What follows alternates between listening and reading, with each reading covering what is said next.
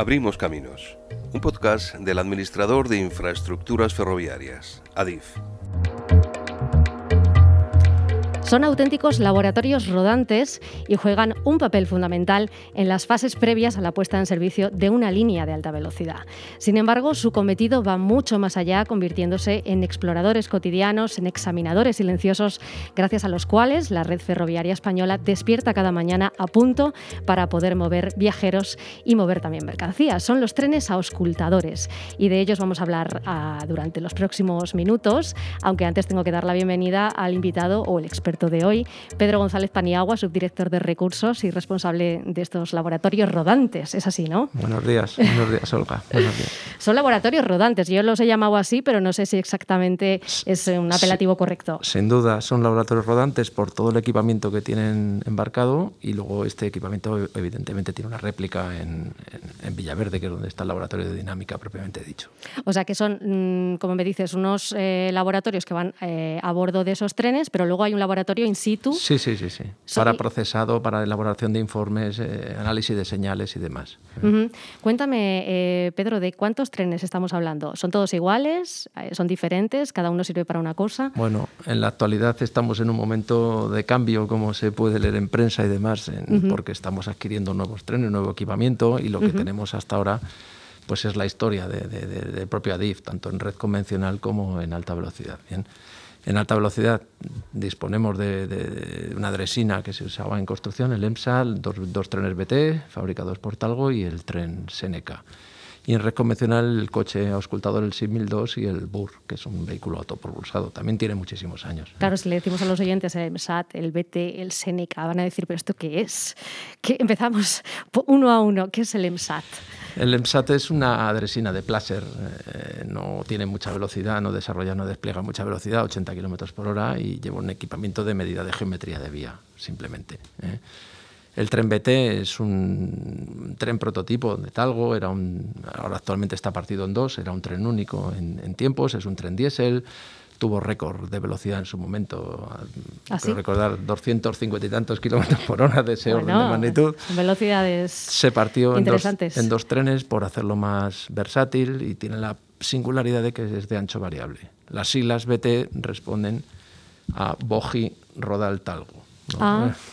De ahí viene, tampoco se rompieron mucho la cabeza con el nombre. y no construyeron ¿Se le llama la BT o el BT? Bueno, tren BT, ya indistintamente. ¿no?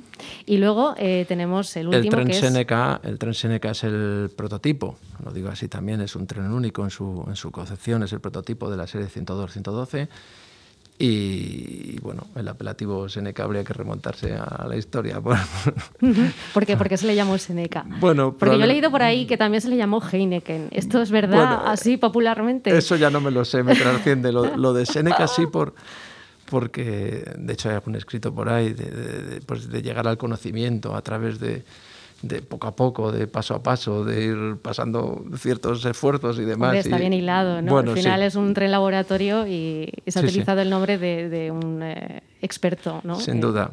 Em, bueno, no hemos explicado esto a los oyentes, pero claro, eh, cuando hablamos de trenes dirán, pues eh, estamos hablando de la operadora ferroviaria. No, nada que ver. Esto es tren, son trenes de Adif, pero no son trenes que muevan, como decimos, ni viajeros ni mercancías, sino que son trenes laboratorio puro y duro.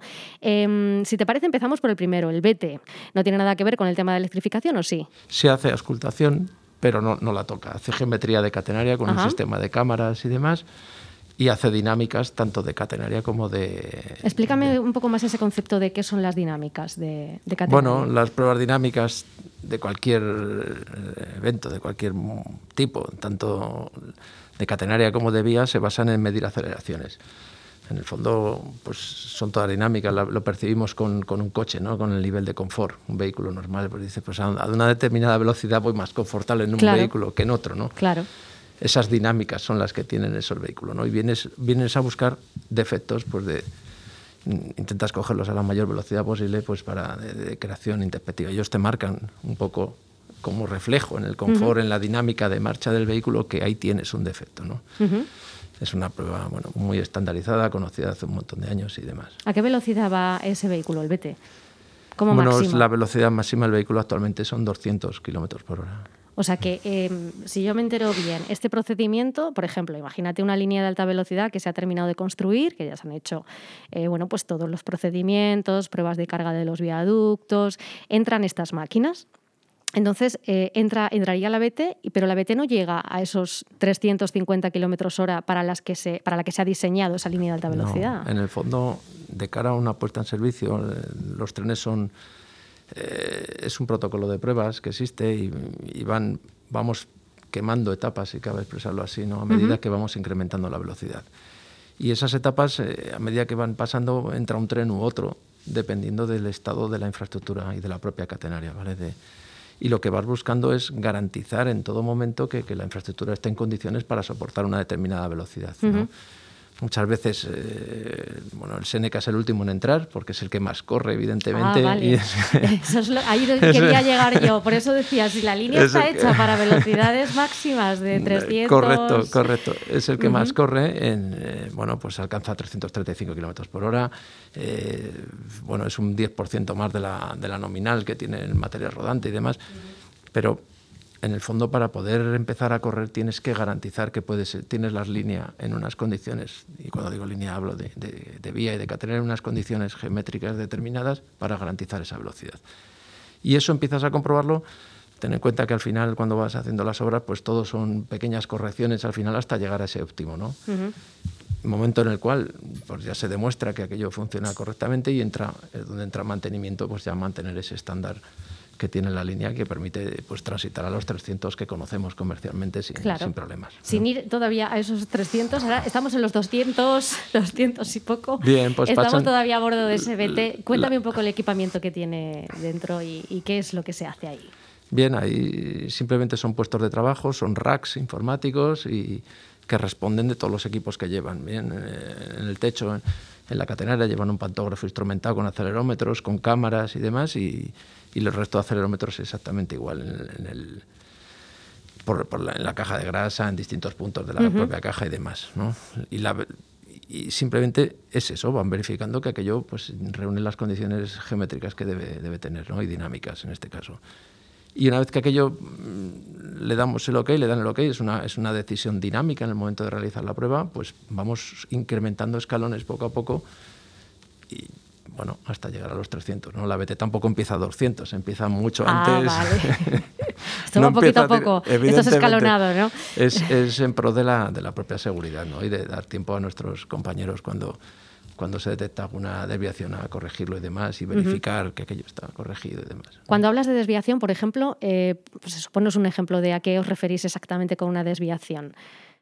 Bueno, pues que, pues que por la razón que fuere, pues hay algún defecto de, la índole que sea, pues que, impida que podamos circular a, más velocidad. Da igual el parámetro que sea, ¿no? no da igual. Entonces, eh, eso ya per se pues obliga en, aquel, en el momento de, realización de la prueba a dar una alarma, a poner una limitación de velocidad que hasta que no se corrige no se puede pasar por ese punto a, a más velocidad. ¿no? Claro. Y es un poco lo que busca, ¿no? Una continuidad, una, una garantía de, de, de, pues un estándar.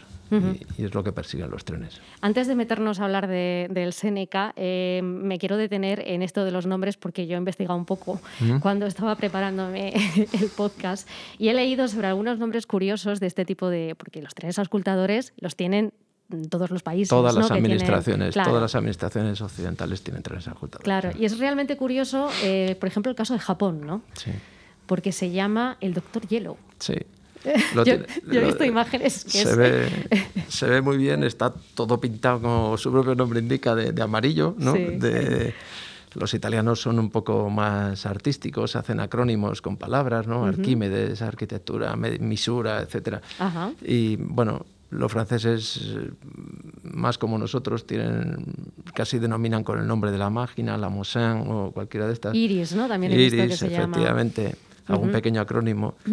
y bueno, nosotros el nuestro es SNK, es el primero que tenemos en, en, alta velocidad de medida en continuo y ahora pues actualmente estamos se están fabricando sus, sustitutos, ¿no? Sí, háblame de eso, porque ya tienen cumplida a lo mejor ¿no? su vida útil estas máquinas o no, no lo sé. Tampoco sé cuál es la vida útil que puede tener un tren laboratorio. Bueno, en el caso del Seneca, eh, recordemos, es un tren prototipo y envejece mal por varias circunstancias, por la unicidad, no hay repuesto, se mantiene con mucha dificultad. O sea, que es una especie de tren hecho a la carta, digamos. Bueno, es el prototipo de la serie 102-112, fue el primero que hicieron y luego la serie se parece en algunas cosas a ese prototipo, evolucionó de otra manera, ¿vale? Entonces, pues, pues tiene mantenimiento complicado y, bueno, pues, eh, pues su vida útil, ten en cuenta que se mete por obras y por líneas que todavía no están perfectamente operativas puestas en servicio, que, también eso... Para eso está esa fase, ¿no? para, pulir entonces, todo. eso contribuye a que tenga un mantenimiento un poquito más elevado que lo que sería un tren de línea del que es serie, ¿no? Claro. Y actualmente, como te decía, pues eh, ya se han resuelto dos concursos, dos concursos importantes. Uno fue adjudicado a Talgo, que, va a hacer un tren de alta velocidad de ancho variable, límite 330 kilómetros por hora y otro concurso que fue adjudicado a Stalder con tres trenes, dos de ancho de red convencional y uno, y uno más de ancho estándar. Estos tres trenes son eléctricos y, y, diésel para que puedan ir por toda la totalidad de la línea sin ningún problema. En eléctrico irán a 200 kilómetros por hora y en diésel a 180. O sea que al final se va a renovar todo este parque de auscultadores de, de, ADIF. Hombre, también de cara a la liberalización del sector ferroviario, entiendo que esto ayuda ¿no? a que la, la empresa administradora de ferrocarriles pues, eh, mejore ¿no? todos sus estándares. Es, es, es, necesario porque, porque además estos trenes estarán constantemente, estos futuros, eh, sin las dificultades de la operativa que tenemos actualmente, ¿no? Y estarán permanentemente en movimiento, o sea que que sin ningún problema. y va a haber más red de alta velocidad de aquí a X años, lógicamente, entonces imagino que habrá que incrementar también esa, esa labor de la que hablamos de la auscultación. ¿no? Em, volviendo al tema de BT, y vamos a pasar ya, si quieres, al tema del Seneca. El Seneca es, eh, no sé si es la joya de la corona, o es el más especial, o es el que más cariño le tienes, o no. Explícame un poco. Bueno, el Seneca es el. Todo el mundo lo conoce, es el más llamativo, aparte por el nombre, el que, el que más corre, sin duda, el que más velocidad desarrolla y el que más equipamiento tiene en sí mismo, ¿vale? De tener en cuenta que va equipado para hacer geometría de vía, dinámica de vía, dinámica de catenaria, eh, análisis de señal el RTMS, eh, tema de análisis de balizas.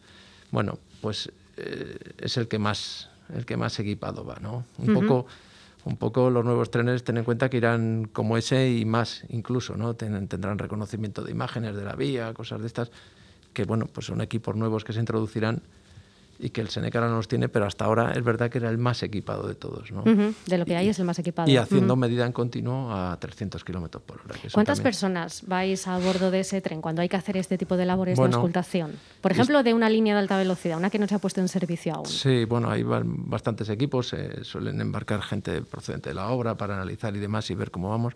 Suelen ir dos maquinistas un encargado de pruebas, un jefe de la prueba y algún par o tres, dependiendo de la prueba en sí mismo, de operarios de los sistemas, ¿no?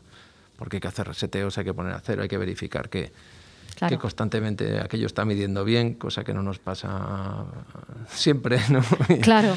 y bueno, ¿Qué tipo de formación tienen, Pedro, las personas que van a bordo de estos trenes? ¿Son informáticos? Eh, ¿Son expertos en, alta velocidad? Cuéntame un poco. Sí, son, grupos multidisciplinares, no podrían ser de otra forma, porque la, materia que miden, que auscultan, pues así lo requiere. ¿no? Hay, hay ingenieros, hay ingenieros de telecomunicaciones, hay ingenieros industriales, hay ingenieros de caminos hay, hay encargados, expertos en metrología, expertos en calibraciones, gente con formación muy variopinta.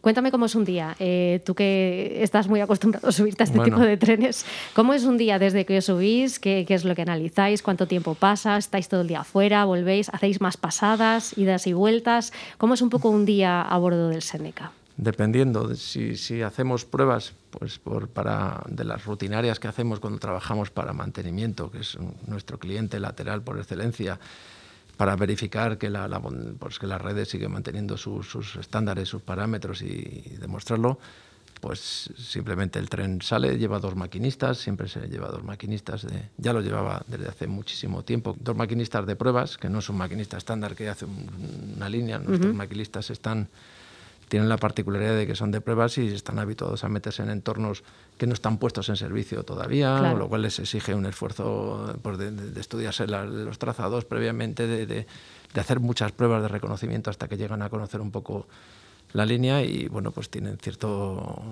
tienen mucho mérito, la verdad, ¿no? De ese grupo de Y templanza, porque de eh, tiene que ser una sensación extraña, ¿no? Esa de subirte a un tren a esa velocidad de noche en una línea que está cerrada todavía, ¿no? No se trata de, de, de, de muchas veces de conducir simplemente, sino de, hacer hacer equipo como realmente hacen con la gente del, del, laboratorio, los que van pendientes de medir, pues tienes que parar, tienes que volver a empezar, tienes que hacer un cero, tienes que... Bueno, eh, todo ese tipo de cosas. Entonces, pues nada, montan todo el equipo que va destinado a, en esa prueba a los que toquen y, y empiezan a medir. Si todo ocurre bien, ya te digo, en una prueba estándar tipo mantenimiento, pues, pues, van y vuelven y a los pocos días pues tienen hechos sus informes, los informan y se transmiten a los responsables territoriales y demás. Y si es para una línea puesta en servicio, pues, pues tiene algo más de, de trabajo, ¿vale? Por, precisamente por estas aproximaciones sucesivas que te comentaba de escalones de velocidad, pues que requiere de allí mismo in situ ir tomando decisiones para, para ver si vamos avanzando, ¿no? Entonces, uh -huh. eh, avanzando en la subida de, las, de los escalones, ¿no? Uh -huh. Muchas veces eso requiere adicionalmente de la generación de consignas específicas, porque la línea pues no es que sea una línea nueva que se hace, sino que entronca en un sitio, entonces para poder entrar, salir, hace falta una consigna, hay que cuando te hay refieres hacer... a consigna, te refieres a una especie de permiso, a lo mejor. Correcto, ya hay que hacer un, un, análisis de riesgos de eso, cómo vamos a abordar toda la serie de pruebas, cómo queremos hacer pues, en sitios donde hay interfaz que puede ir a, en el fondo pues para minimizar peligros y, y hacer las cosas de claro forma... y cumplir con los parámetros de seguridad entiendo Correcto. porque claro efectivamente hablamos a veces de líneas de alta velocidad dando por sentado que están todas cerradas desde el kilómetro cero al kilómetro X no pero sin embargo como tú bien dices hay veces que esas líneas de alta velocidad entroncan con otras líneas que están en servicio se produce algún cruce o, o X no y tienes que pedir esa consigna como decías ocurre y, ocurre similar en red, seguridad, en red ¿no? convencional o sea ocurren Claro. las renovaciones ocurre lo mismo no eso es y bueno pues eh, están es allí, pasan, trabajo. pasan muchas horas allí metidos en estos momentos de, de- cuando es una puesta en servicio nueva, da igual la línea, pues pasan muchas horas porque en el fondo pues no siempre es llegar y ocurren cosas por el camino, ¿no? De que no, Claro. no te dejan entrar a la hora que estaba prevista, todo lleva sus acúmulos de retrasos y demás y bueno, pues pues conviven muchísimo en el tren, la verdad, ¿no? Haces piña no Sí, sí, bueno, gracias a los maquinistas que tenemos, sin duda, vamos, y los encargados de pruebas, pues eh, son gente tranquila, en general. hasta que Que se ponen nerviosos Que es lo, es lo que hace falta para este trabajo, estar tranquilo, vamos, sin Claro, duda. sí, hay que Eh, tener el pulso de, de acero, ¿eh? Casi. De verdad, se recibe sobre todo el último, cuando ya llega el Seneca a un sitio, pues es como el, el último... O sea, que te la- reciben casi como Mr. Marshall. No, no, no, bueno. O sea, tú vienes a bordo del Seneca y te tiran confeti, De eso ¿no? nada, En vamos, plan, vamos, qué bien, ya va, llegó Seneca. va con presión porque, porque quieren que mida, que todo salga bien y, Claro. que, y, que, y que se vaya para poder seguir haciendo pruebas precisamente. O sea, que, venga sí, pero luego queremos que se vaya pronto, ¿no? Efectivamente. Para pasar al siguiente paso. Sin duda, sin duda. Pedro, em, estábamos hablando de, de la línea de alta velocidad, pero hay, antes eh, has mencionado también lo del mantenimiento, porque claro, estas máquinas no acaban con su trabajo ahí, No. sino que luego existe más mundo más allá ¿no? de la alta velocidad, existen líneas en explotación, tanto convencionales como de alta velocidad, que hay que seguir explorando de alguna manera, examinando. ¿no? Sin duda. ¿En qué, ¿En qué consisten esos trabajos? Ese es el, bueno, pues es el trabajo más rutinario. Lo que tenemos es simplemente verificar mm, las mismas mediciones, dinámicas, geométricas y demás, eh, de gálibos, que se hacen de forma estandarizada y periódica cada cierto tiempo. Bueno, pues es un trabajo un poco más rutinario y que, ya digo que se verá incrementará muchísimo cuando lleguen los nuevos trenes, ¿no? Ahora tiene cierta dificultad. Y luego hay una última labor que está relacionada con, con puestas en servicio también, de igual del tipo, pues las verificaciones de interoperabilidad, ¿no? Del componente catenaria, de, pues, de la catenaria de la C350, por ejemplo, pues se ha hecho recientemente, ¿no? Y, y se hace... Eso es un tipo de catenaria, porque a mí a veces Hay me hablas como un muchísimos, poco- hay- hay Claro, varios. digo, esto me hablas como en, en otro No, idioma, bueno, ¿eso qué es exactamente? Esa es la de Pero alta es- velocidad, pero que hay Ajá. otros muchos, hay catenaриas rígidas, hay de todo. Y estos componentes se, se les hacen pruebas con, con este tipo de trenes, con pantógrafos instrumentados, en ocasiones requiriendo incluso la concurrencia de, de un tren comercial de Renfe que va enganchado al, al propio Seneca. O sea, que la operadora en este caso a veces también interviene Sí, sí. para ayudar a complementar Sí, este tipo de, de- test o de pruebas, ¿no? Eh, antes has citado a los maquinistas, pero ¿los maquinistas son de ADIF o vienen de alguna operadora? Son de Adif, son de Adif. Nosotros siempre hemos, eh, como expresarlo, apostado por porque la- los maquinistas de pruebas eh, tienen que tener un entorno tranquilo, porque se son, o sea, van por sitios pues no puestos en servicio, son personas que deben tener cierta tranquilidad, eh, personas son muy, muy, muy, muy, muy profesionales, eh, se conocen muy bien los reglamentos, saben, conocen muy bien las, las, las, tiras cuando se las damos para que estudien nuevas líneas, son muy proactivos en esos sentidos. O sea, que tienen que estudiar la nueva línea para empezar a Ellos, funcionar. Sí, sí, sí, claro, y se les dan, cuando hacemos una prueba nueva, pues se les explica y ellos mismos quieren reconocer y, y hacen comentarios muchas veces que que sirven para enfocar la prueba de otra manera. O sea, ellos... y bueno, al final la experiencia es un grado. Sin duda, y son personal de ADIF. Son personal de ADIF. En el caso de los trenes ocultadores son y, entendemos que deben ser siempre personal de ADIF. De acuerdo, Pedro. Pues yo creo que a los oyentes les ha quedado bastante claro. Ya eh, así resumiendo un poco, tenemos tres vehículos auscultadores, el EMSAT, si no me equivoco, el BT, ¿no? ¿Es así? Son dos. Dos BTs. La BT1 puede ser la BT. 2 muy simple la, nomenclatura. sí, nos hemos roto el nombre en, la cabeza con el nombre. Luego tenemos el Seneca y luego lo que en alta está velocidad. En alta velocidad. Y luego además lo que está por venir, eh, que va a ser muy interesante y que, bueno, pues eh, te abro la puerta a que vengas a contarnos. Marcará el futuro, sin duda, y deseando estamos, eh, de verdad. Perfecto. Pedro, pues que vaya bien. Gracias. Muchísimas gracias a Y a todos vosotros os emplazo al próximo podcast. Seguiremos hablando, como no, de movilidad ferroviaria, de infraestructura ferroviaria, de todo lo que tenga que ver con el mundo del ferrocarril y también, por supuesto, de sostenibilidad. Hasta la próxima. Abrimos Caminos, un podcast del Administrador de Infraestructuras Ferroviarias, ADIF. 2021, Año Europeo del Ferrocarril.